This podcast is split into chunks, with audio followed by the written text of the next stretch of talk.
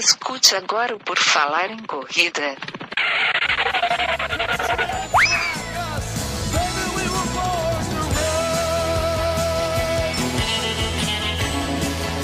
Are you ready to run?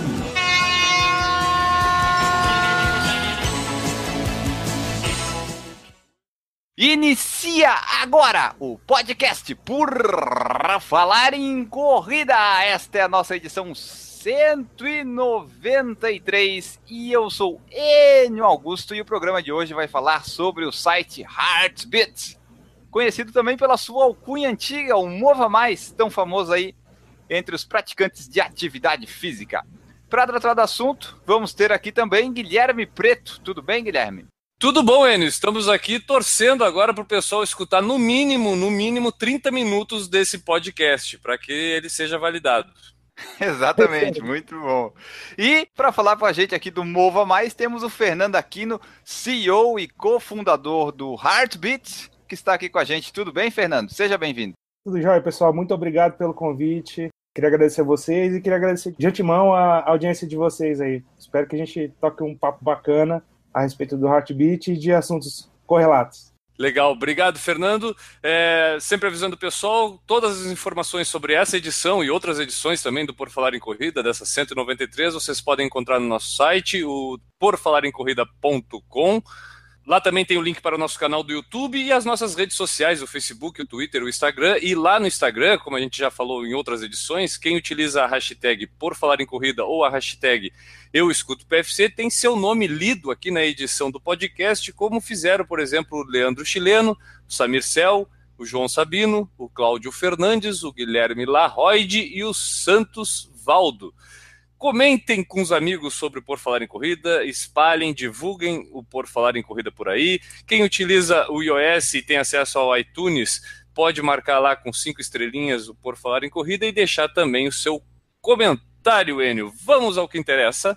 Vamos, só antes de ir ao que interessa, lembrar também o pessoal que tem o padrim.com.br barra por falar em corrida, onde o pessoal pode apoiar o nosso projeto.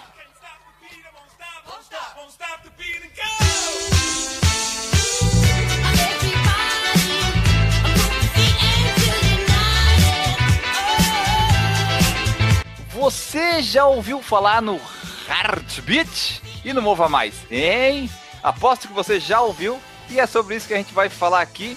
E para começar, tem que começar lá do começo, né, Fernando? É, conta pra gente aí como é que surgiu essa ideia de fazer o, o site, programa. O que, que é o, o Heartbeat? Ah, Eu não sei, eu chamo ele de programa? Pode ser, pode ser um programa, pode ser. Tem gente que chama plataforma e tal, mas o importante é as pessoas entenderem. Eu gosto da palavra programa porque ela envolve um, programa mesmo, um engajamento. E parece com tudo que tem a ver com, com atividade física, né? Essa ideia ela surge há alguns anos a partir do, do meu sócio cofundador Marco Gomes, que é um cara que gosta muito de viajar, sempre foi usuário de pontos, de passagens aéreas para viagem e outras coisas do gênero. E é um cara que faz atividade física também há muito tempo. Ele me ligou com essa ideia, pô, e se as pessoas ganhassem pontos por fazer atividade física e tal? E aí eu, eu falei, pô, eu sei como fazer isso funcionar na parte técnica, porque eu vim de alguns projetos antes do Então Mova Mais, hoje Heartbeat, então eu falei, não, eu consigo, eu consigo fazer isso funcionar, vamos prototipar, vamos fazer, a, a gente acabou levantando essa, essa plataforma, colocando ela para funcionar em protótipo e iniciando uma operação nova mesmo, um negócio novo, é, buscando é, ao mesmo tempo trazer o, o benefício para as pessoas né, que, que utilizam o, a plataforma, ao mesmo tempo transformar isso num negócio viável e num negócio com potencial de crescimento. Porque na verdade o, o Heartbeat ele não é simplesmente ali um aplicativo, né? Ele envolve toda uma mecânica aí que envolve a pontuação, né? Que, que, o pessoal busca. Como é que é? Como é que foi o processo para montar todo esse esquema? Porque não depende necessariamente só de vocês, né? Imagino, não é simplesmente criar o aplicativo e, e oferecer isso. Tu tem que ter toda essa é, mecânica que faça valer a pena utilizar o aplicativo, né, Fernando? Exato, é. A ideia inicial era, era testar se as pessoas iriam reagir ao incentivo dos pontos, né? Como você falou, para começar a disparar isso, a primeira questão seria a gente achar alguma empresa de pontos que aceitasse participar dessa empreitada com a gente, né? Então foi um ponto fundamental. Esse ponto do desmembramento de, de parcerias. Assim. Foi a, no, a, nossa primeira grande parceria de uma empresa do porte maior e tal, que aceitou falar com a gente bastante no começo, foi com múltiplos. É bastante difícil conversar com eles, mas a gente conseguiu de jeito meio maluco. A gente tinha, na, na, durante o nosso processo de desenvolvimento, a gente conseguiu encontrar um sócio muito bom, que é o Flávio Augusto da Silva, que é um, um sócio que tem outras empresas como o Clube de Futebol Orlando City, ele tem um histórico todo de empreendedorismo, é um, é um, é um cara incrível. Ele topou entrar com a gente nessa jornada e isso nos deu um, um porte para começar com um salto um pouco maior em termos da mirada de buscar essa coisa de acessar essas empresas que a gente queria ter parcerias, né? É como se ele chancelasse um pouco o trabalho que vocês estavam é, desenvolvendo, né? A gente sempre associa muito o Heartbeat com o Múltiplos, né? A gente, eu, particularmente, eu até fui dissociar múltiplos do Heartbeat depois que eu fui entender realmente o que, que era o, o Mova Mais. Tem muito a ver essa questão da associação com múltiplos, é, o desenvolvimento todo do Mova Mais, cara, do Heartbeat? Não, a gente entende eles como um parceiro maravilhoso e super interessante, mas eles, for, eles foram o primeiro parceiro que nos abriu a, a porta e nos conduziu até fechar a parceria, né? É, mas o, o, o, pedaço da história interessante que eu tava que envolve um pouco de coragem é que não fomos nós que abrimos essa porta inicialmente. Foi na verdade um pouco o interesse da mídia que quando a gente lançou a ideia, a mídia uhum. entrou muito forte, com a cobertura muito forte assim.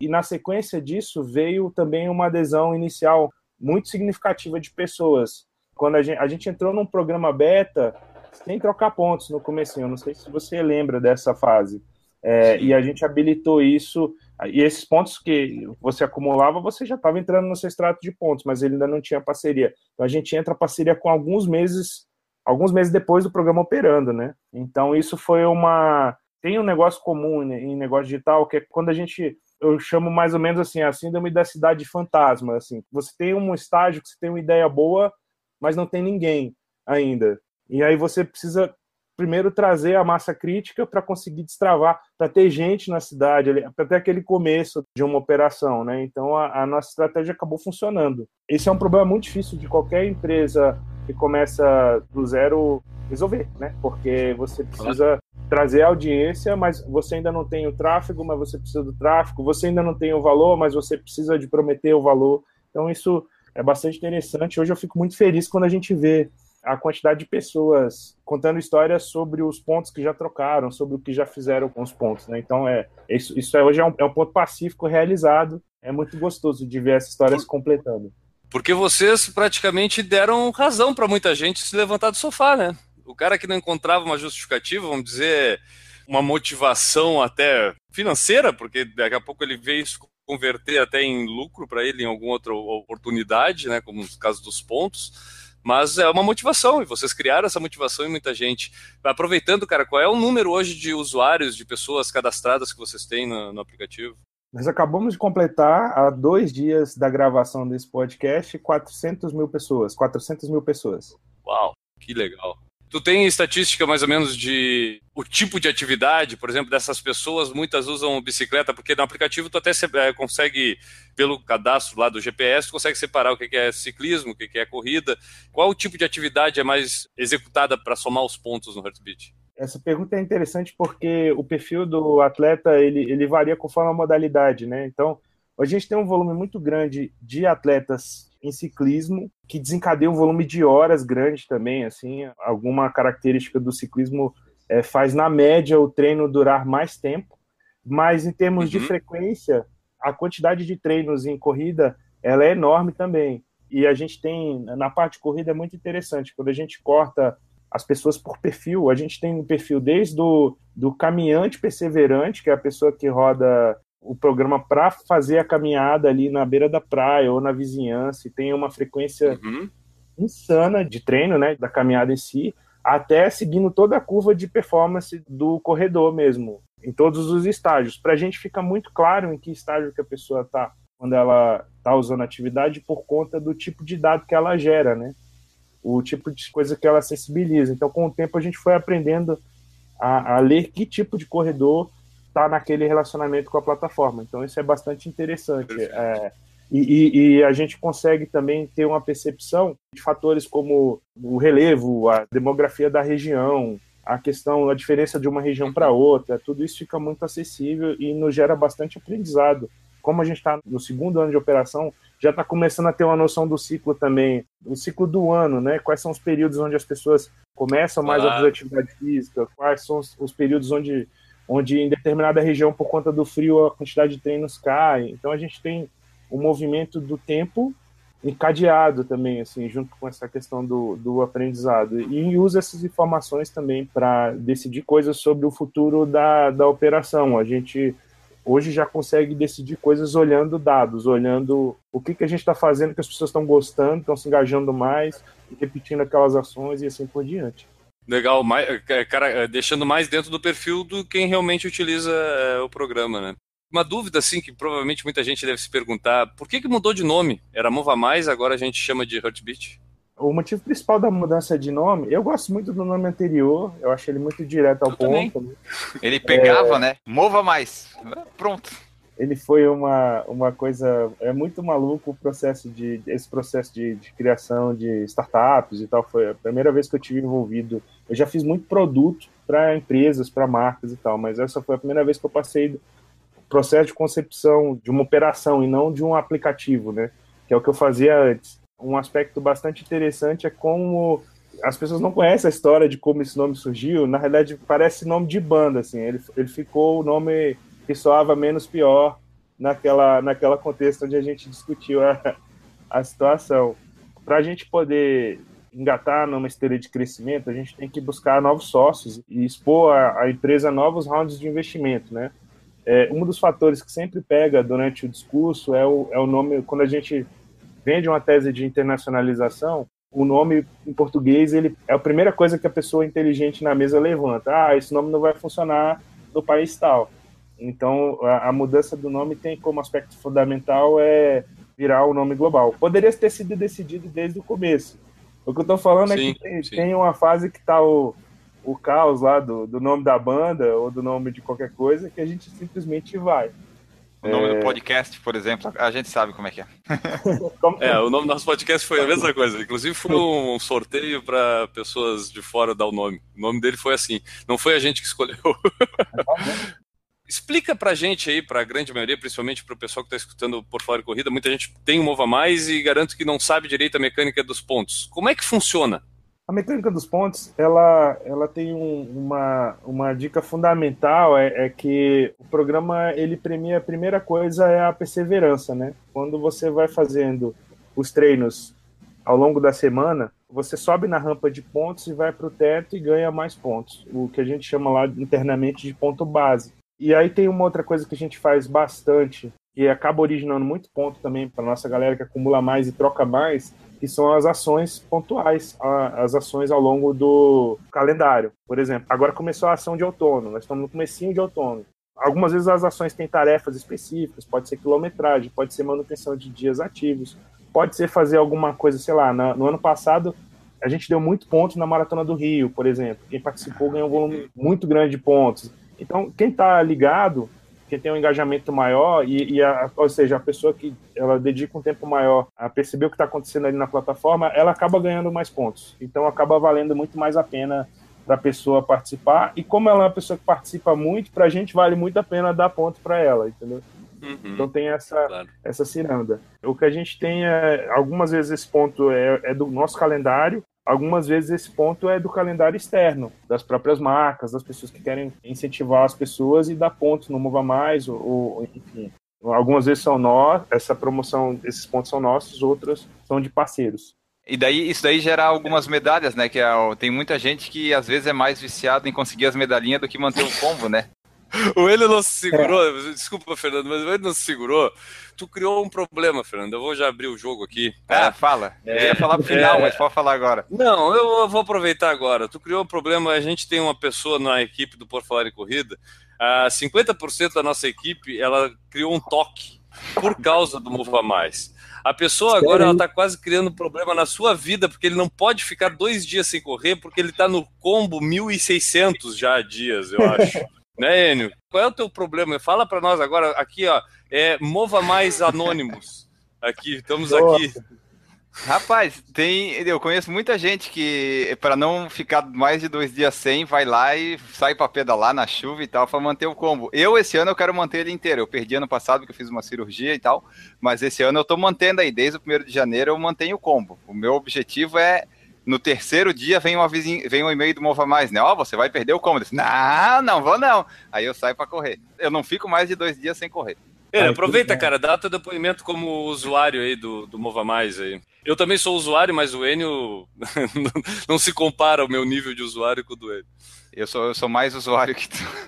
É, eu não sei exatamente quando é que ele começou, quando é que ele foi pro ar para o público em geral, Fernando. Eu sei que eu tenho cadastro desde junho de 2015, mais ou menos eu peguei esse comecinho que ainda não tinha nem, nem cadastro, nem parceiro de nada, né? Eu só assim, não, vou continuar logado lá e juntar ponto. Uma hora eu acho que vai ter alguma coisa lá para trocar de pontos, né? E de fato aconteceu com múltiplos. E daí eu tô mantendo os combos. Eu sempre tento manter os combos. Eu já consegui acho que 150 ou 160, mas daí sempre aparece alguma coisa. E esse ano eu quero manter, né? E eu acho bem legal isso depois até tem que te perguntar isso, por que, que converte tão pouco o negócio do múltiplos? Porque, pô, eu tenho 15 mil pontos, vai gerar 1.500, dá para comprar uma caneta, assim, duas às vezes. É, eu queria só entender isso também, porque é legal. Tu, tipo, lá, tu tem vários pontos. Se tu achar uma promoção boa no múltiplos, dá até para viajar, né? Eu sei que o nosso amigo Eduardo Ranada, ele consegue já conseguiu ou vai conseguir comprar passagem para São Silvestre usando os pontos múltiplos que ele resgatou ali do Mova Mais. É Nossa, isso, é, são histórias maravilhosas, né? Em relação ao combo que você colocou, ele tem um efeito interessante. Eu tive a minha fase combo freak, total, assim, de sair na chuva mesmo e tal. É, é... Aí o meu, meu filho mais novo nasceu. E com o bebê em casa eu não consegui segurar o, segurar o combo, não, porque eu tava no combo da fralda e tal, outras claro. coisas. Mas é, é bastante interessante como tem gente que gosta muito do, dessa coisa do, do game, né? Da, da gamificação, do, do engajamento. desafio, né?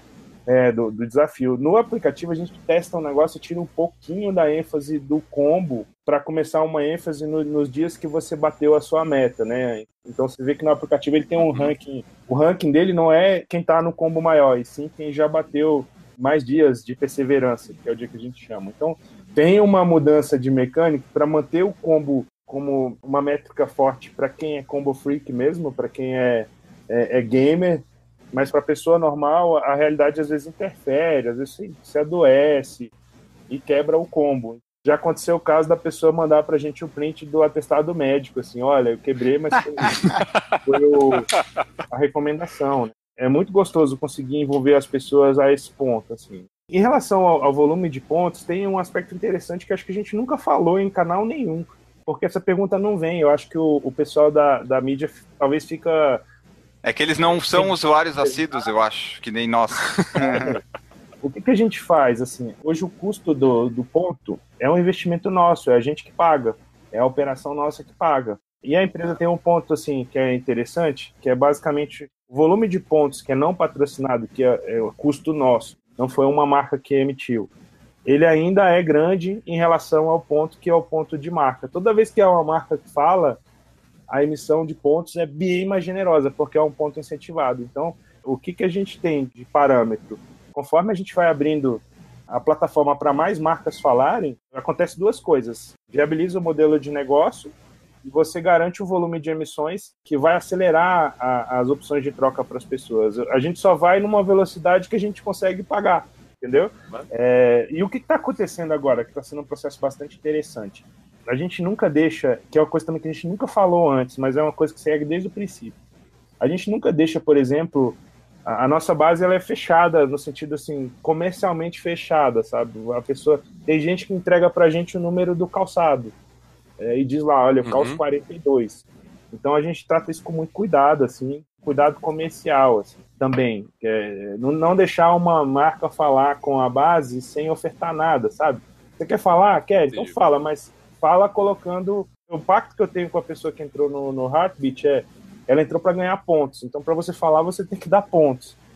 A gente não, não deixa essa comunicação mais, digamos assim, ela entra numa conversa. Então, quando a gente fala com a indústria, por exemplo, Estou falando lá com um exemplo prático. Estamos falando com a indústria de tênis para corrida na performance tal. A gente sabe as pessoas que estão propícias a comprar, por exemplo, aquele determinado tênis. Quando a gente tem mais usuários, o que, que acontece?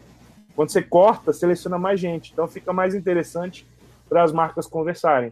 Eu estou contando essa história toda para dizer o seguinte: é a massa crítica, é a plataforma crescer que viabiliza a gente conseguir fazer emissão de mais pontos, porque ela viabiliza também a gente atrair mais parcerias de alto nível na indústria e tal. Porque é, tem um fato, que é o seguinte: os ouvintes do Falar em Corrida, as pessoas que têm esse nível de interesse em corrida, é, são as pessoas que movimentam esse mercado. Ah, legal, a marca vai lá e patrocina o atleta que nos inspira.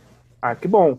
É, mas quando a marca fala direto com o atleta no estágio de iniciação ou no estágio amador, competitivo e tal, e fala direto com essa pessoa, essa pessoa no final do dia é que compra o equipamento, né? É, e essa pessoa que também é o, é o, é o micro-influenciador de quem está em volta, sabe?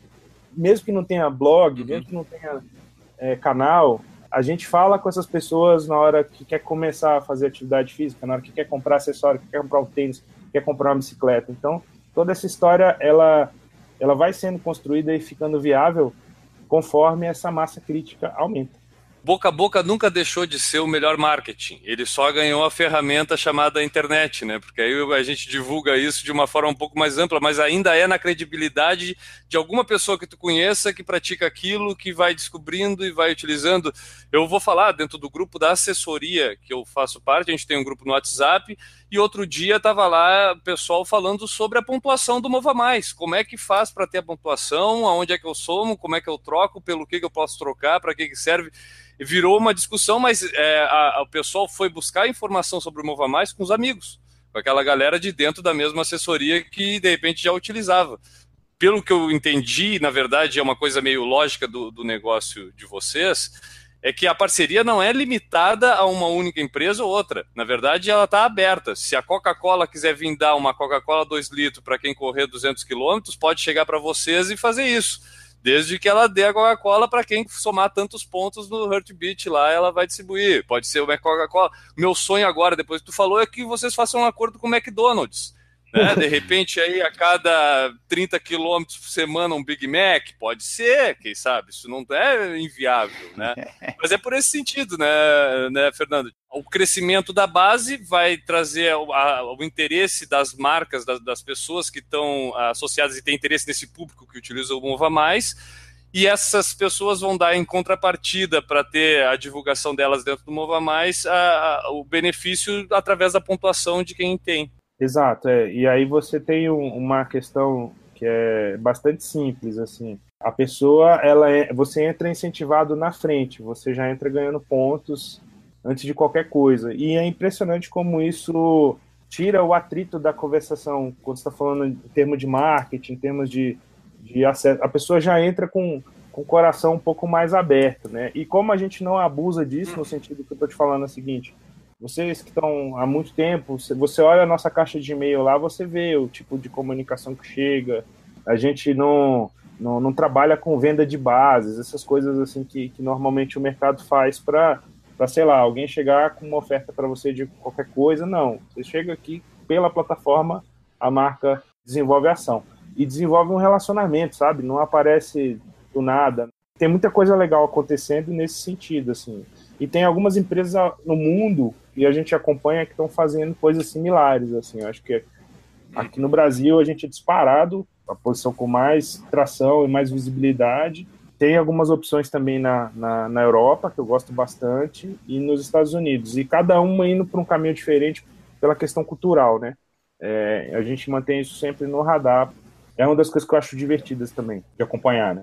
Eu acho que a questão do Heartbeat é que ele leva para a realidade. Ele tira simplesmente do virtual. É, eu acho que o pessoal acaba se motivando mais. Não é isso, Enio Augusto? Exatamente. A motivação é tudo para conseguir os, os pontinhos, medalhinha. Eu até hoje tenho umas medalhas ali que eu fico assim, porra, essa daqui eu nunca vou conseguir, que é tipo uma de ciclismo lá. Eu não pedalo, eu só corro, né? Bom, essa daqui nunca vai dar para mim.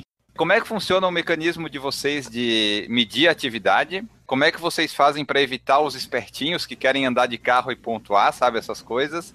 E quando é que vai poder pontuar esteira também? Afinal, a gente fez os 30 minutos, né? Só que daí não, ele não detecta ainda, né?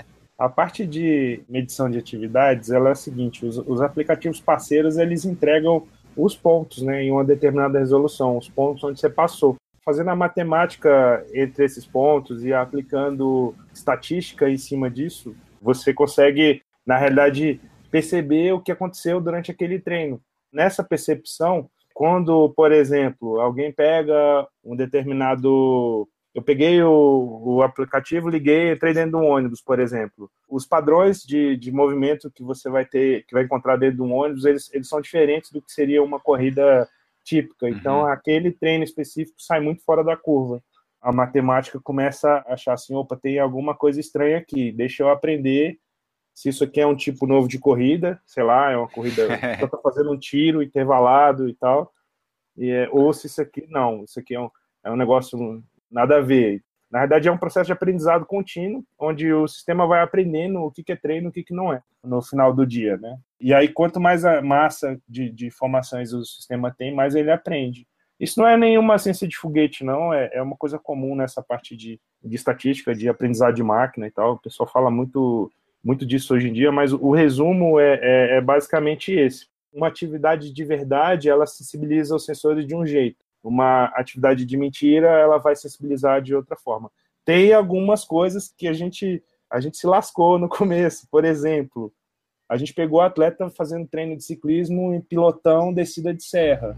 É impressionante como que aquilo coloca o treino numa condição extrema, mas são uhum. ciclistas fazendo aquela operação. Então, você começa a somar as coisas. Olha, são ciclistas. Olha aqui o passado de cada um desses ciclistas desses ciclistas aqui desse grupo. Tá, tá em grupo, tá em pelotão. Olha, o relevo tá descendente. Aí você vê a, a velocidade altíssima não é um indicador de fraude, por exemplo. É isso que eu tô te falando que é o, o aprendizado. A primeira vez que chegou padrão de treino de tiro, a gente olhou aquele sinal maluco, assim, a pessoa tá fazendo. e, e, tal. Então, você, você vai aprendendo com o tempo o que é atividade física Influ... não é, né?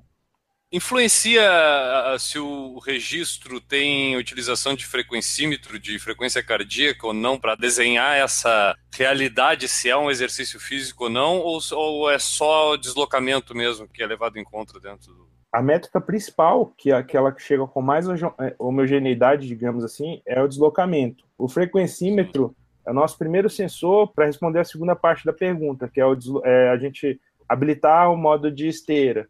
Quando a gente entrar com esteira, provavelmente a gente pede um frequencímetro para a pessoa. E aí o que, que a gente está vendo é o que, que tem de oportunidade nesse movimento para tanto iniciar o, o, processo em si, de, digamos assim, de implantar a modalidade, quanto eventualmente, é, sei lá, fazer alguém que não tem o frequencímetro ter acesso a, a esse equipamento, né? É, hoje o, o frequencímetro Bluetooth, ele tá, ele chegou num patamar de preço acessível, assim, e é um negócio que entrega valor, independente do Heartbeat, né? É um produto legal para você ter. Utilizando esses equipamentos mais modernos, provavelmente a plataforma vai poder também uh, utilizar esses outros dados que são disponibilizados para ser considerados. Essas plataformas parceiras te oferecendo todos esses dados, tu tem como aprimorar mais esse, essa plataforma do Heartbeat, né?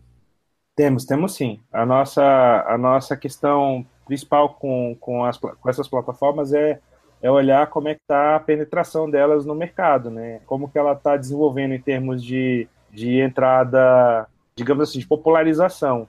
Está rolando esse movimento assim. A gente pegou algumas fases interessantes. Na nossa fase de pesquisa, por exemplo, bem inicial, os frequencímetros de pulso eram horrorosos. A medição era muito ruim. Hoje a medição está ótima. É, os equipamentos iniciais que a gente comprava eram muito caros. Assim, hoje os equipamentos estão baixando o preço. Então é interessante assim o, o que está acontecendo. Eu, eu vou para reuniões de trabalho, as pessoas que tinham, sei lá, relógio caro no pulso, as pessoas estão uhum. com os Garmin, com os TomTom, com esses equipamentos usando e orgulhoso, porque aquele equipamento traz uma história de inspiração pessoal, assim, a, a corrida de performance virou o golfe novo, sei lá. Eu tô falando essas isso aí. coisas assim, é porque eu fico chocado com o tanto de gente que eu conheço, que é esse pessoal de alta performance executiva que a gente tenta acessar para desenvolver as coisas do negócio, e aí você vê por trás tem uma associação muito forte com a alta performance no, no exercício e, e, às vezes algumas maluquices, assim, da, da pessoa entrar no, no, num corte de, de ciclismo ou de corrida muito avançado, assim, para gente comum que começou a fazer exercício aos 30 anos de idade e hoje você vê a presença desses equipamentos assim junto com essas pessoas. A nossa ideia é trazer isso e aí a, a ordem que a gente faz as coisas está muito ligada à penetração dos equipamentos, né? Isso ajuda a gente a precisar para o mesmo esforço atender mais gente. Hoje o Heartbeat extrai, puxa os dados do Strava e de mais, mais algum outro aplicativo? Strava, Runkeeper, MapMyRun. E a gente pega também os equipamentos como TomTom, como a gente pega pelos nossos parceiros. A gente fechou Sim. uma parceria com a Garmin também, com o Garmin Connect, para a gente puxar o dado o dado direto da família do Garmin Connect e abre as parcerias para criar os conectores para as diversas plataformas, né? Então isso, isso também é um desenvolvimento contínuo. Já tem do Garmin? No Garmin a gente tem a parceria fechada e não está implantado ah, ainda. Tá. Estamos trabalhando na, na implantação. E estamos também ralando, porque você precisa suportar. Quando você vira a chave dizendo que você suporta, você tem que suportar a linha inteira, né? E a linha da, da, Nossa. da Garmin é, é, é enorme. Assim. Então, até em termos de equipamento da base de teste, é, é enorme. Hoje é, são, são carregados mais de qual? Do Strava? Strava tem mais. é, o Strava é o líder, a plataforma que Uhum. tem mais gente. Tem uma massa muito grande de atletas que não usam ainda os devices, que faz o treino no celular mesmo. assim. No celular, no smartphone, exato. E é inclusive um, um ponto de partida, eu acho bastante interessante, porque você começa a descobrir um monte de coisa com o equipamento que você já tem, né? Por mais que é inconveniente você correr o, o celular e tal, mas no estágio inicial acaba sendo uma opção bastante utilizada. assim. Essa aquisição a gente descobriu como um dos momentos mágicos, assim, é o processo onde o, o corredor está comprando ou atualizando, está fazendo a sua escolha, né? E a, e a escolha é uma renúncia. Assim, eu vou escolher o equipamento tal e está conversando sobre, está olhando na internet, está querendo descobrir ali, está comparando o recurso de um com o outro. É um dos momentos mágicos, assim. É, um- é um dos momentos onde a gente percebe as pessoas tendo que destravar conhecimento para tomar uma decisão e colocar um dinheiro dela ali investindo uma pessoa comum, assim, né? Eu, para mim, hoje, por exemplo, eu a compra dos equipamentos na pessoa física, para mim, são super assim, ah, meu Deus, eu tenho que escolher, você vai lá e escolhe, né? E aquele equipamento tem que durar pelo menos dois anos, três anos com você, assim. E principalmente essa questão envolvendo o smartphone, que virou o canivete moderno, né, cara? Tipo, tu pode fazer tudo, tu vai descobrindo as coisas com ele. A gente sentiu muito isso com o podcast, porque o podcast cresceu realmente, apesar de ser um arquivo de áudio disponibilizado, tu pode baixar no teu browser, no teu computador, tudo, mas ele só cresceu com o smartphone, que virou o lugar onde tu carrega para escutar no fone de ouvido o podcast. Até uma pergunta que nós recebemos há um tempo atrás: ah, qual é o melhor eh, relógio GPS para mim começar? Digo, cara, você está começando, faz o seguinte: usa o, o smartphone. É mais fácil para ti, tu não vai gastar o dinheiro, tu já usa algo que tu tem e vê se tu continua. Se tu adquirir a motivação com aquilo ali, aí depois tu vai sentir a necessidade de usar um relógio para fazer um treino melhor e tudo por aí. Mas hoje em dia o cara não precisa comprar realmente um relógio Tonton, um relógio Garmin para poder começar a correr e ter o seu treino registrado. Utiliza o smartphone, já está na mão. E também, assim, colocando na esteira, né? Ó, você faz atividade física, você ganha informação sobre o seu treino, que é maravilhoso você ter a, a informação e ganha pontos também. Esse é, esse é o. E ganha medalhas, medalhinhas também, que é importante. Então agora a gente vai pro nosso intervalo que vai tocar uma pequena música. Que vai ser qual, Guilherme? Eu me I like remexo move it, muito, move it. eu I me remexo move muito. it, move it. You like to move it. I like to move it, move it. I like to move it, move it. I like to move it, move it. You like to move it. I like to move it, move it. I like to move it, move it. I like to move it, move it.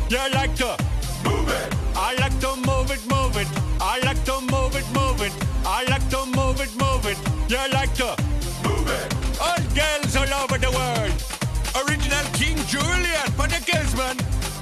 I love how all the girls they love to move their body. When you move your body, you know move it nice and sweet and sassy. Alright? Woman, cute. A Daisy Ribeiro falou assim: ó, eu separo caminhada e corrida no Strava, mas o Heartbeat registra tudo como corrida.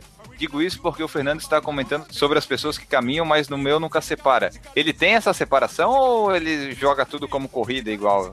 Internamente ele separa, mas na atividade lá aparece corrida. Ele Ah, sabe que você caminhou, que você correu, ou que você disse que caminhou, mas na verdade correu, ou vice-versa, ou você fez o treino de corrida e caminhada e tal. Mas para efeito de interface ele aparece corrida. Se eu botar o meu relógio no meu cachorro e mandar ele dar uma passeada, isso aí vocês ainda não tem como evitar, né? Então, se o seu cachorro fizer o treino parecido com o ser humano, você vai ganhar pontos. a Daisy também falou que adora as ações, os pontos extras e as medalhinhas, ela gosta bastante. É legal mesmo. E o Eduardo Ranada, nosso grande amigo ouvinte, falou aqui, ó, estamos na batalha, meta atingida hoje, 263 dias de combo. Parabéns, cara. 263. E daí ele, ele fez uma pergunta que é uma dúvida também que a gente tem, que é o seguinte. Ele falou assim, ano passado tinha feito o treino por problema de conexão do Garmin não consegui baixar no terceiro dia, só consegui depois, mas perdi o combo. Aí tem um prazo para baixar depois que passa desses dois dias, o, o teu combo volta depois que tu registra as atividades, tipo, eu viajei cinco dias e não tive conexão na internet. Aí eu voltei, eu corri nesse tempo, eu fiz a sincronização. Isso vai contar no combo ou ele se perde e não tem como recuperar? Ele tem um período que é o seguinte, ele olha para trás. Quando você conecta, ele olha para trás e ele conserta o combo. Esse período não pode ser infinito, porque quando tem medalha, ele tem que apurar quem ganhou a medalha. Então ele, ele tem um espacinho, se eu não me engano, eu não sei de, eu não lembro de cabeça qual, qual é esse período, mas ele olha para trás alguns dias, eu acho que são sete dias, tá? E aí ele entra e corrige o, o combo. Tem uma situação onde ele não corrige, por exemplo, que você não subiu o treino no seu relógio, mas aí você faz um treino, por exemplo, depois com o celular. Aí chega um treino mais novo. Quando chega o mais novo, ele não olha para trás, ele não vai olhar em cima do mais novo. Então, normalmente quando acontece isso, é que a pessoa fez um treino com o celular direto sem o, sem o equipamento. Então, quando ela quando ela sobe, o sistema não olha para trás. Não consegue olhar para trás porque ele vai até a última atividade que ele encontrou. Só uma dúvida minha que surgiu agora. A atividade ela tem que ser 30 minutos durante o dia todo ou eu posso fazer tipo 10 minutos de manhã, 10 minutos de tarde e 10 minutos à noite? Ou tem que A ser gente 30 se- seguido? pode ser quebrado. O que, que acontece? Esse protocolo ele nasce de uma recomendação da OMS, que se desmembra em um bocado de coisas. A OMS fala isso, aí a Associação Americana de Cardiologia, aqui no Brasil tem alguns autores muito bons que seguem essa mesma e começa a repercutir isso, que basicamente é respondendo a pergunta: o que, que é a quantidade de atividade física tira do sedentarismo e te coloca como no, no próximo passo ali em relação ao sedentarismo. Então, essa coisa da, da meia hora por dia de atividade física, é, moderada ou intensa, ela parte de uma recomendação da OMS. Na recomendação da OMS, ela fala o seguinte: você precisa fazer isso em ciclos mínimos de 10 minutos. Por quê? Hum, Porque os 10 minutos é onde você coloca o teu organismo em uma situação, hormonalmente falando, eu não vou lembrar os termos técnicos que estão que estão um estresse, talvez? Um Não, estímulo? é- acho que não é um estresse, é porque quando se, se eu peguei aqui e, e dei uma caminhada de 10 minutos, e mesmo que eu venha restaurar a pausa, o 10 minutos colocou o meu organismo num estado de atividade, e aí vários autores dizem isso de maneiras similares, mas aí o, por isso do 10 minutos ser importante. Então, se você fizer três treinos de 10 minutos, por exemplo, o Heartbeat aceita no mesmo dia. Tu sabes que eu já tava pensando em não correr mais prova de 5 km por causa disso, porque eu ia correr ela em menos de 30 minutos, e daí dizem, porra, eu não vou correr mais 30 minutos pra salvar. Agora eu sei que dá pra somar ali, não tem problema. Pode fazer que não tem problema, É. não. Pode completar também com caminhada. Se for uma prova que você tiver, digamos assim, puxado, for- você está fazendo tempo, você puxou na prova, pode fazer a caminhada. Ou liga, eu já, o que eu já fiz, ligar já no aquecimento, você liga e faz um treino. Aí você aquece. E aí depois você desliga e abre um treino específico para a prova. Aí ele computa os dois e vai somar os dois. Boa ideia, boa ideia. A Deise ela falou também o seguinte aqui no comentário: ó, teve um dia que fiquei pra lá e pra cá no aeroporto de Brasília durante uma conexão pra ter 30 minutos de atividade pra salvar o combo. Teve um dia, eu desembarquei no aeroporto de Brasília também, e é um aeroporto gigantesco, né? Sim, Eu é tava para enorme. quebrar o combo. O que que eu fiz? Eu liguei o, o aplicativo na saída do avião e pedi o, o Uber, só que eu marquei a pé, longe. Então eu saí no meio da rua, fui andando para fazer a meia hora. Tava, sei lá, de roupa de viagem mesmo, de, a trabalho. e peguei o Uber fora do, do aeroporto, justamente para não perder o combo, porque eu tinha viajado e tal. E a gente tinha no time discutia muito isso, brincava muito com essa questão do combo e tal, e disputava internamente o, o combo, né? Óbvio. E aí eu já vou aproveitar para te perguntar. Qual foi o teu combo máximo? O combo do Fernando? Tu chegou aonde ou aonde tu está? De repente já está no máximo agora. E se tem um recordista geral, assim, se vocês sabem qual foi o cara que conseguiu o maior combo, assim, possível dentro do Heartbeat. Eu tenho esses dados no, no, no console, né? A primeira parte, o meu recorde de combo foi antes do meu filho mais novo nascer, que eu bati 150, por aí. Eu não lembro ao certo a fração, mas perto de 150, 150 dias em combo. Tem um pessoal que está combo desde o começo da operação e não, e não parou, assim. Tem uma galera perto de, sei lá, 400, 500 dias, assim. Tem uma, uma pessoa que eu gosto muito, é, o nome dela é Elmira, se eu não me engano, que eu acompanho. Eu fico torcendo por ela também. Ela faz caminhada todo dia. Ela mora na praia no Nordeste, faz caminhada todo dia, quase todo dia e tal. E eu torcendo para ela não quebrar e tal. Aí quando não aparece o combo, tu Ela- assim, faz Elmira, sai de casa, Elmira. Ela é ótima, cara. A gente gosta muito quando destrava histórias, cara. É, deve ser como, como vocês. Eu escuto podcast faz um tempão, assim, e tal, então é, eu sou muito influenciado pelo que as pessoas falam em podcast. Aí às vezes eu encontro as pessoas que começam a falar, assim. Destrava coisas na vida da gente e você acaba fazendo. Olha aqui, ó. A Zelmira tá com 590. 590 o combo dela. Viu, É. Enio? Ah, o meu, se eu não tivesse feito a cirurgia nos olhos ano passado, eu já tava com uns 270 esse ano já quase. É, o Ranada tá com 263 Olha aí. aqui, ele falou pra nós agora há pouco. Aí. E é porque ele perdeu o combo, senão ele estaria com uns 400 já, eu acho. É, o que a gente queria fazer na, na gamificação, que é um pouco complicado, era criar coisas que você conseguisse restaurar o combo, sabe? Por merecimento, você vai lá e, e emenda uma pílula de, de você restaurar o combo. Ah, sim. Dependendo do número onde o cara tiver, ah, atingiu 100 dias, opa, ganhou uma semaninha de descanso, pode dar uma descansadinha. Ou você ganha uma vida. Tem um negócio que a gente gosta bastante, que a gente inspirou fácil da mecânica do, do Heartbeat, que é o Duolingo. Você conhece o Duolingo? Sim. o Duolingo que é para você aprender idiomas, né? O Duolingo tem um, uma- um negócio lá que, que você restaura o combo. Isso é uma coisa que a gente quer muito fazer. O time de design tá louco para colocar. O time de desenvolvimento tá aqui de atividade, ai meu Deus e tal. E a gente tá gerindo a, a capacidade para um dia colocar a vida por merecimento. É tipo essa mecânica que você falou mesmo. É porque, tipo, a pessoa faz um treinamento pra maratona, ela correu a maratona, ela, pô, dá um, uma semaninha de descanso pra ela, coitada. É verdade. Quem é que programa, cara? Quantas pessoas estão envolvidas no projeto aí? Quem é que faz o Heartbeat funcionar? Hoje a gente tem um- o André, que é o nosso CTO, né? Ele cuida de toda a parte de tecnologia, da parte de servidores, que o pessoal chama de DevOps né, e tal. Ele resolve tudo isso. E a parte de servidores, né? Tem o Matheus, que cuida da parte de front-end, de interface. O Rafael cuida da parte de design mesmo, de product design. O Wesley cuida toda a parte de conversação com a comunidade. E a Flávia, ela cuida da parte também, um papel muito importante na parte de pontos, na parte de gestão de pontos, na parte de, de marketing e estratégia. Então, basicamente, esse é o, é o time que faz o negócio acontecer lá por trás da cortina. Parabéns pra todos aí, porque é bem legal o tal do Heartbeat. Agora, é interessante, a gente fica louco por combo, louco por medalha, louco por performance, louco por destravar as provas e, e construir uma história legal.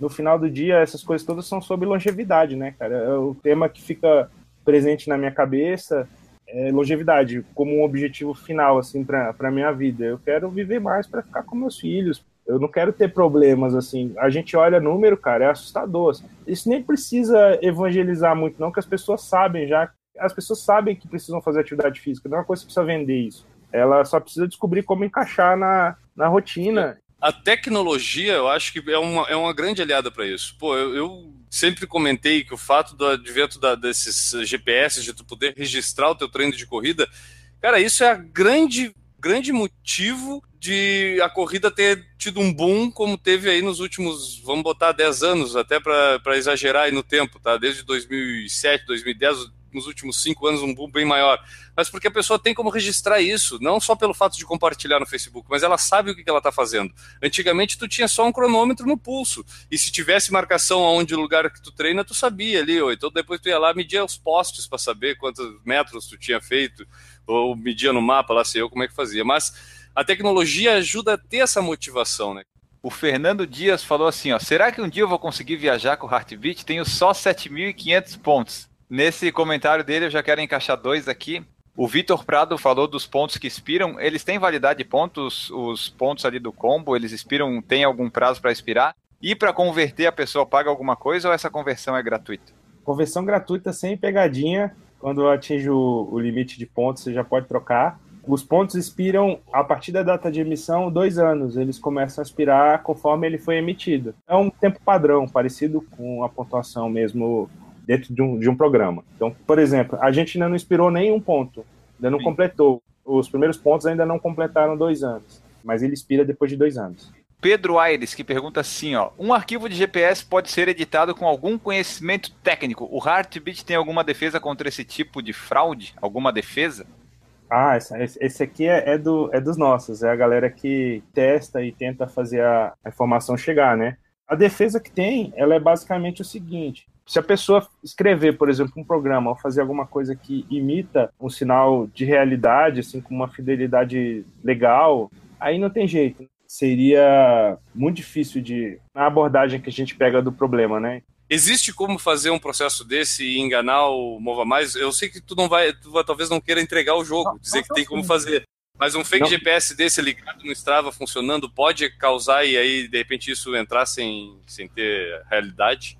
Pode, porque o que acontece? No caso de uma atividade física, você precisa, na realidade, gerar uma sequência de pontos. Esses pontos precisam imitar uma, uma sequência de pontos da realidade. Se você perfeito, conseguir perfeito. simular isso, você consegue fazer a, a, sensibilização lá. O que, que a gente tem de defesa contra isso? É um negócio interessante. O ponto ele, ele sai para um CPF, quando você vai acreditar. Se você começar a originar ponto demais, você vai ter que arrumar CPFs para você desovar esses pontos. Além claro. de gastar um puto esforço para fazer a fraude em si, você vai ter dificuldade de escoamento dessa coisa. E, e no caso normal, essa dificuldade ela desaparece. Como qualquer coisa de segurança em qualquer área, o que, que você faz? Você entra com o esforço necessário para garantir que a maioria dos casos vai funcionar tudo bem, entendeu? É, essas questões técnicas são difíceis de, de, de porque entra numa temática bastante nerd, né? Então, uma pessoa mais experiente, na verdade, ela vai fazer esse dado chegar via computação, vai escrever um programa que vai gerar esse treino, né? Provavelmente. É mais fácil sair para correr, né? É mais fácil. Não, eu já estou pensando aqui, eu vou desenhar a rota no Strava e vou criar um robozinho para percorrer aquela rota desenhada no Strava. É. Tá? Depois eu te conto como é que faz. O André Run perguntou assim, ó, mudaram o nome e deixaram o mesmo logo? Vocês pretendem mudar a logo ou vai ficar essa dali mesmo? A logo ficou e eu vou te falar que foi uma sorte a gente ter... Eu gosto muito dessa, dessa identidade visual, né? Quem fez pra gente foi uma, uma galera chamada Pater, de Curitiba. Eu adoro, acho lindo. E meio que simula um heartbeat, né? O batimento também, né? No fim das contas. Isso tinha. tá desde o princípio, essa coisa do conceitual, né? Essa coisa. Tem muitos valores aí. Do, do, essa conversa nossa com. Essa, esse, essa coisa com a longevidade, com o coração. Tem toda uma camada conceitual bastante profunda. Na, na mudança da marca, a gente estava tudo no, no, conversa conceitual e tal, e, e, viu que funcionava. Mas se você puxar para um campo prático, quando o nome virou, mas o, o, o, ícone ficou, quem não acompanhou a comunicação, no celular da pessoa mudou o nome, mas o, o ícone permanece. Então você sabe o que é, entendeu? Sim. Se a gente tivesse mudado tudo, teria sumido essa referência. Muita gente, o que, que é isso aqui, cara? não sei o que é isso, deleta o aplicativo. Então a comunicação tem que ter um fallback, no sentido assim, Algumas pessoas vão abrir o e-mail que mudou de nome, outras pessoas vão ver os amigos comentando, outras pessoas vão ver na imprensa, outras pessoas o aplicativo vai virar. Devia ser o motivo fundamental e nem passou pela nossa cabeça na hora, assim, que é o vínculo para coisa simplesmente não, não, não desaparecer e virar outra coisa. Chega um estágio que a gente consegue fazer isso. Quando as pessoas fixarem o um nome novo, aí, se for o caso, dá para trocar Mas não muda, porque eu acho que a grande questão é visual mesmo. A gente hoje no celular ali, tu vai procurar o aplicativo, tu não fica, eu pelo menos não fico lendo nomezinho, é visual. Não. Tanto que eu, eu vou usar como exemplo uma desgraça que aconteceu é do Instagram. Quando mudou o ícone do Instagram, eu demorava 10 dias para conseguir encontrar o Instagram no meu celular. Bom, pessoal, a gente falou aqui bastante sobre o Heartbeat. Esperamos que tenhamos tirado as suas dúvidas aqui com a ajuda do Fernando.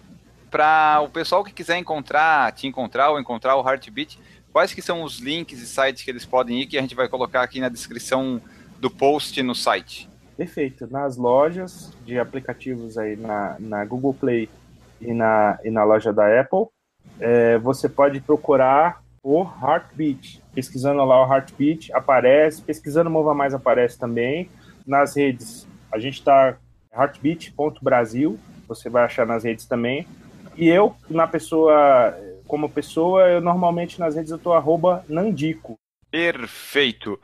Então, Fernando, muito obrigado pela sua presença. Só antes de terminar e dizer tchau para ti, a gente precisa só que tu mande um abraço nesse nosso fim de podcast. A gente sempre deixa um abraço aqui, né? E a gente quer saber alguém que fica o seu abraço e agradecer a tua disponibilidade de estar aqui participando com a gente do podcast.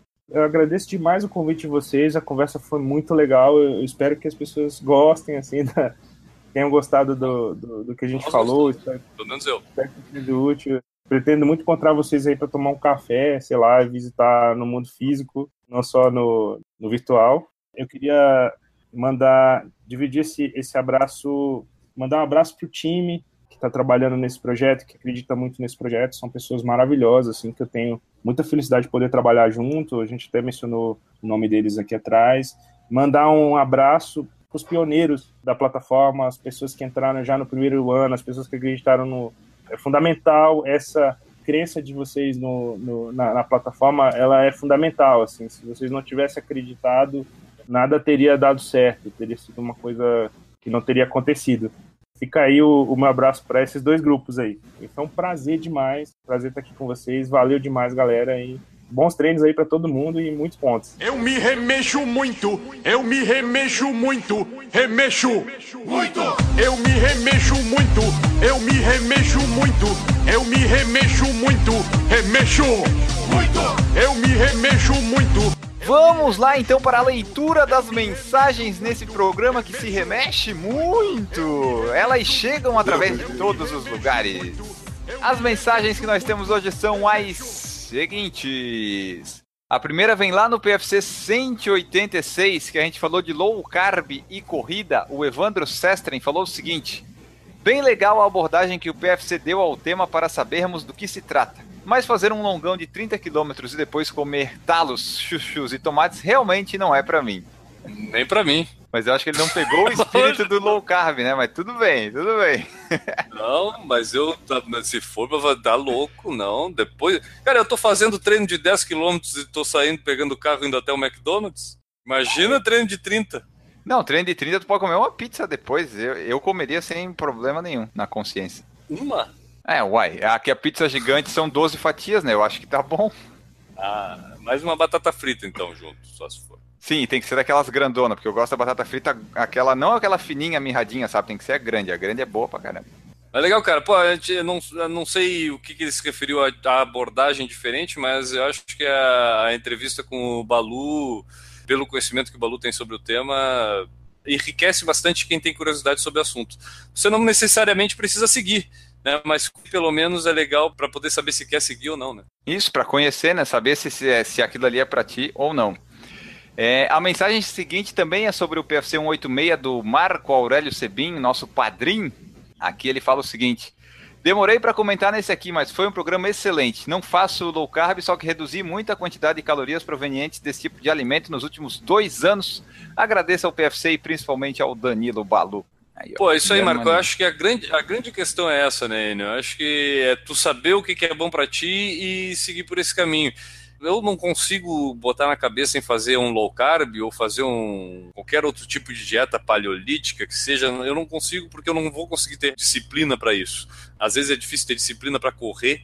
Imagina pra ter que controlar a comida. Só que algumas coisas eu adotei, cara, e achei fácil até se adequar, como por exemplo, diminuir o consumo, diminuir estou frisando aqui, diminuir o consumo de produtos que envolvam a farinha branca, farinha de trigo. Né? Eu comia muita bolacha de água e sal, e achava que estava tranquilo, comia muito sanduíche, achava que estava tranquilo. Cara, todas essas coisas eu cortei, pô, perda de peso, melhora de ânimo para as coisas, sabe? Pode algumas coisas serem até nível psicológico, mas acho que fisiologicamente o reflexo para mim foi bom, então eu vou seguindo por esse lado. Acho que a gente tem que ir descobrindo o que é melhor para nós. O Enio não gosta de tomar água em treino de 21 quilômetros. Eu gosto de parar no boteco, comprar uma coisinha para tomar, é. seguir no treino mais adiante. Cada um vai fazendo o que é melhor para si, né? Isso. É, eu acho só que esse negócio, a, é, o nome e tal, é esse, só que eu acho que é ruim tu ficar rotulando, porque isso aí que tu falou, basicamente, é quase fazer low carb, entende? Só que não precisa necessariamente ter esse nome, sabe? As pessoas, quando dão um nome pra coisa, elas acabam se prendendo demais nos conceitos e nas coisas, e acabam não fazendo nenhuma coisa nem outra, e daí não adianta nada como tu falou, cortar a farinha, praticamente tu vira um low carb, porque o grande fonte de carboidrato que a gente tem hoje, basicamente, é vindo da farinha nas coisas, né? Então Exato. não tem muito como evitar. Agora, eu acho que no momento em que eu me rotular como low carb, para comer qualquer coisinha que tenha carboidrato, eu vou me esconder. Entendeu? Tipo, Isso, esse é o problema uma... de rotular, das pessoas rotularem, vai, porque daí elas ficam com essas coisas meio chita.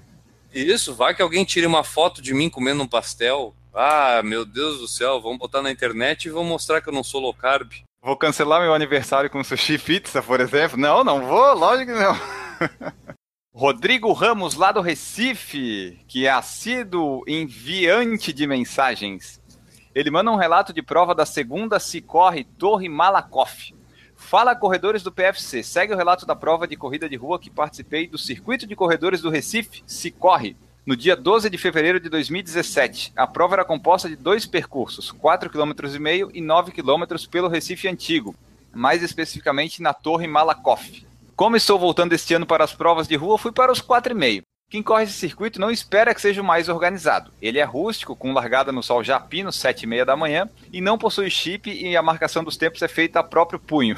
Mas tem o essencial: número de peito, hidratação, parte de rua fechada para correr, melancia à vontade no pós-prova uma medalha bem simples. Ele mandou a foto em anexo e realmente é simplesinha a medalha. Preço 30 reais a inscrição. Bom, é isso, pessoal. O importante é correr. E sobre o meu tempo, completei os 4,5 em 2034. Hashtag Enio Guerreiro. Forte abraço, Rodrigo de Recife. Aí, cara, tá aí ó, várias corridas menores pelo Brasil afora. Não precisa ter chip e tudo. O pessoal foi lá, se divertiu. A gente aqui em Floripa tem o exemplo das corridas do Analto, né, cara, que é mais ou menos nesse espírito aí também que falou a corrida do Rodrigo. Imagino, e até vamos pedir, né, Enio? Quem tiver esse tipo de corrida aí na sua região, na sua cidade, manda pra gente. A gente gosta de saber dessas corridas mais rústicas realmente, né?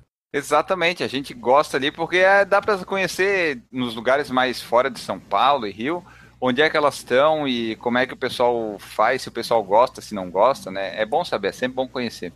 E nós estamos com aquele projeto também, que tem que lembrar o pessoal, que é o Enio Guerreiro pelo Brasil, onde a gente vai botar o Enio a viajar de ônibus pelo Brasil, correndo essas corridas rústicas, de preferência sem chip, sem kit, sem nada, preço barato, e o Enio vai experimentar essas corridas pelo Brasil afora. Eu não digo de ônibus, mas de avião a gente já está planejando algumas. Mais umas mensagens aqui para finalizar. Eu vou acabar. Ó, esse é um momento histórico. Vai sobrar só uma mensagem para eu ler no próximo podcast. É um momento histórico do nosso podcast. Aleluia! Ó. Aleluia! Aleluia! O Santos Valdo, que foi citado aqui no começo do podcast por usar a nossa hashtag, ele comentou sobre dois podcasts. O 189 da Sketchers, que ele falou bacana o podcast, tirei várias dúvidas. Parabéns aos envolvidos. E ele falou sobre também o 191 do Cristiano Goldenberg, que ele fala assim, muito bacana o tema do PFC, vida longa ao Goldenberg e a todos os corredores, hashtag coração PFC. Daí utilizou a nossa hashtag da edição, que era o hashtag coração PFC, e Cara, obrigado por ter ouvido essas edições aí. A gente vem tentando melhorar cada edição, trazer sempre gente diferente, assuntos novos, assuntos que interessam para quem corre, assuntos que divirtam quem está escutando podcast. Então, por isso, obrigado por ter escutado aí tudo, Santos. Isso. E também, só completando do Cristiano Goldenberg, do podcast que a gente fez, o Marco Aurélio Sebin falou que Ouvi hoje de manhãzinha sem palavras e o Thiago Souza falou uma das melhores entrevistas, que história sensacional. O pessoal gostou desse podcast. E nós também. Cara, re realmente, cara, até dar de novo os parabéns pro Cristiano, não só, não só pelo, pela história que ele viveu, pelo livro que ele escreveu, mas por ter vindo aqui no podcast e ter contado a história tão bem, cara. Eu acho que ele, além de tudo, é um grande contador de histórias. Vamos lá aqui, ó. A família Neri mandou a seguinte mensagem no Instagram. Você que quer mandar mensagem para nós, pode mandar via direct no Instagram que a gente lê também. Ele falou assim, ó, bom dia, Enio Guilherme. Vamos divulgar a qualidade da provinha aqui de São Paulo, denominada Olga Cos. 5 e 10 quilômetros por apenas 25 reais, medalha, camiseta e hidratação top. Aí, Espero... ó, tá dentro das corridas que nós queremos que o pessoal mande pra gente aí, a Isso. família Nery contribuindo. E ele fala assim: espero que outras empresas como Yascom, Iguana e A2 tenham também essa iniciativa de baixar os preços exorbitantes das inscrições a fim de diminuir o número de pipocas. Eles falaram aí sobre a sugestão para Yascom, Iguana realizar provas, é, tentar coibir a participação dos pipocas. Me ocorreu agora, tá, com a mensagem deles. Eu acho que essa talvez seja uma grande sugestão essas organizadoras realizarem provas menores, provas com menos uh, requisitos, mais restritas, provas menores, com o background deles, eu acho que não deve demandar tanto trabalho, mas é, fazer essa, essas provas menores como forma de dispersar a galera que acaba indo para as provas maiores é, como pipoca. Dá um, motivo para esse cara não ir para outra, dizendo: Ó, oh, tem essa aqui que eu estou fazendo para ti se 25 pila tu não tem para pagar, meu irmão, aí vai treinar, cara. Vai correr sozinho na rua, porque aí não tem como mais também, né? Aí o cara vai, ah, é. ele cobra 25, mas não me dá chip. Ah! Vamos se decidir. Exato. Pelo Deus, mas eu acho que é uma baita sugestão, realmente. É aqui o teu lugar, não me incomoda lá. Se tu me incomoda lá, aí nós vamos botar os ninja no meio do percurso, vai ter uns ninja. É. E quando vê sem número, o ninja vai fazer e nuvem de fumaça desaparece a pessoa. Essa é a Exatamente. nova fórmula contra pipocas utilizadas. Seria muito bom. E só sobre essas corridas, eu sei que o pessoal não se importa, mas essa corrida da Olga Cos não teve 10 km e teve muita gente batendo o recorde pessoal. Só um, um adendo. Temos aqui o maior fiscal do mundo de recordes pessoais. A FIFA não tem alguém que fiscalize tanto o futebol. A NBA não tem alguém que fiscalize tanto o basquetebol como nós temos aqui fiscaliza recordes pessoais. Ele, Augusto, o maior fiscal. Se você tem a ambição de considerar uma prova um recorde pessoal, mande para a gente antes é para a gente homologar. Senão não vai ser considerado recorde pessoal. Isso. E por fim, para terminar aqui de vez absolutamente as mensagens de hoje, a mensagem da Marisa Basílio, que fala o seguinte: quando não estou lendo, estou ouvindo e podcast é uma ótima opção para as minhas idas e vindas. Esses são os queridinhos do momento. E daí ele bota lá o nosso podcast junto com outros que ela escuta. Ela fala assim também, vocês são ótimos, que eu comentei lá, né? Que bom que a gente tá na tua lista dela assim. Não é à toa que são o primeiro da lista. Informação e diversão na corrida juntos em um único lugar. RSRS. Podem até usar essa chamada no marketing do podcast. RSRSRS. Valeu, beijos. E já utilizamos. Então, muito obrigado, Marisa é legal quando a gente vê que a galera nos escuta, né? Sim. Lá atrás, há seis anos atrás, assim, talvez a gente não pensasse que muita gente fosse nos escutar, mas hoje em dia a gente sabe que muita gente nos escuta. E, cara, mandem mensagem pra gente, a gente gosta de saber quem escuta a gente, fala quando escuta, como escuta, o que que acha, se acha ruim, o que que mudaria, o que que não mudaria, mas interaja com a gente que a gente gosta disso, né? Isso, exatamente. Vai lá, manda sua mensagem no saco, entra no site, manda no YouTube, manda no direct, manda no Twitter, manda por onde você quiser que a gente vai ler aqui. Enio, só para terminar aqui, aproveitar essa, essa parte das mensagens, porque a gente mandou uma mensagem para alguém e ela foi lida para um programa de rádio no qual a gente é fã que eu e o Enio escutamos há muito tempo, que é o Pretinho Básico da Rádio Atlântico da FM, e o Enio mandou uma mensagem para eles falando do Por Falar de Corrida, eles leram essa semana, então a gente quer pedir para quem conhece o Pretinho Básico, vai lá no Instagram e comenta em qualquer foto lá, obrigado por vocês terem lido a mensagem do Enio Augusto, Por Falar em Corrida, é, tamo junto. Bota lá, todo isso. mundo pode escrever isso lá para eles, que eles vão saber que as 1.600 pessoas que deixaram comentário lá ouviram a nossa mensagem no, na rádio. Isso, exatamente. A, é um programa bem conhecido no sul do Brasil e, inclusive, está no nosso feed. Para você que está escutando esse podcast, já está no nosso feed do PFC Extra a partezinha que eles leem a nossa mensagem. Seguindo aqui, devemos dizer que temos o padrim.com.br barra Puro Falar em Corrida, nosso financiamento coletivo, que muitos outros podcasts e programas utilizam. A gente quer que você contribua lá se você gostar, né? Se você achar que é justo. Nós vamos sempre manter esse conteúdo gratuito e independente, mas com a sua ajuda é sempre, sempre muito mais fácil. Você pode fazer como a Cintia Aires, Eduardo Massuda, Família Nery, Lorna da Silva, Luiz Fernando de Oliveira, Marcelo de Oliveira, Renata Mendes e Roberta Pereira. E agora a gente vai se embora, pessoal. A gente vai embora porque a gente já falou muito sobre o Heartbeat com o Fernando Aquino, já lemos bastante mensagens e agora a gente tem que ir lá fazer o nosso exercício diário de 30 minutos. Validou o podcast. Oi, Passamos pode- dos 30 minutos de podcast e validou. Esse vai contar também pro Heartbeat. Vamos dividir ele em duas partes para a pessoa ouvir na segunda e na terça para ganhar dois combos. Guilherme Preto, deixe seu abraço e sua despedida. Cara, meu abraço vai para todo mundo que usa a tecnologia a seu favor, que seja para motivar para fazer atividade física, como acontece com o Mova Mais Heartbeat. Um abraço para todo mundo, galera. Teu beat pareceu beat de beat mesmo, não de. Bitch. É. Heartbeat. É. E o meu abraço aqui, eu deixo um abraço muito especial pro nosso ouvinte telespectador, Luiz Costa, que me mandou dois pares de tênis da Adidas depois de umas conversas que a gente teve no YouTube. E chegou aqui em casa, eu achei que ia vir um só, já ia ser uma surpresa, vieram dois, já estou utilizando aqui. Muito obrigado, Luiz Costa. Em breve você vai receber uma recompensa aí do Por Falar em Corrida. É o mínimo que eu posso fazer. Nós voltamos na próxima edição. Um grande abraço e tchau! Errou! E o do Google é muito bom. O, a- a- o sistema do Google é muito bom. Quando eu era adolescente, tentei ganhar dinheiro com AdSense. Eu achei que o Google era uma empresa de esquina e acabou sendo banido meu AdSense pro resto da vida. Mas tudo bem que a gente tem o do Guilherme. Eu não me lembrava dessa, mas é verdade também. O Enio tá banido do Google. Do AdSense. Errou! Esse acho que passou dos 20 minutos, né? Deu uma passadinha. Estamos aqui quase uma hora, tu vai ter pra editar.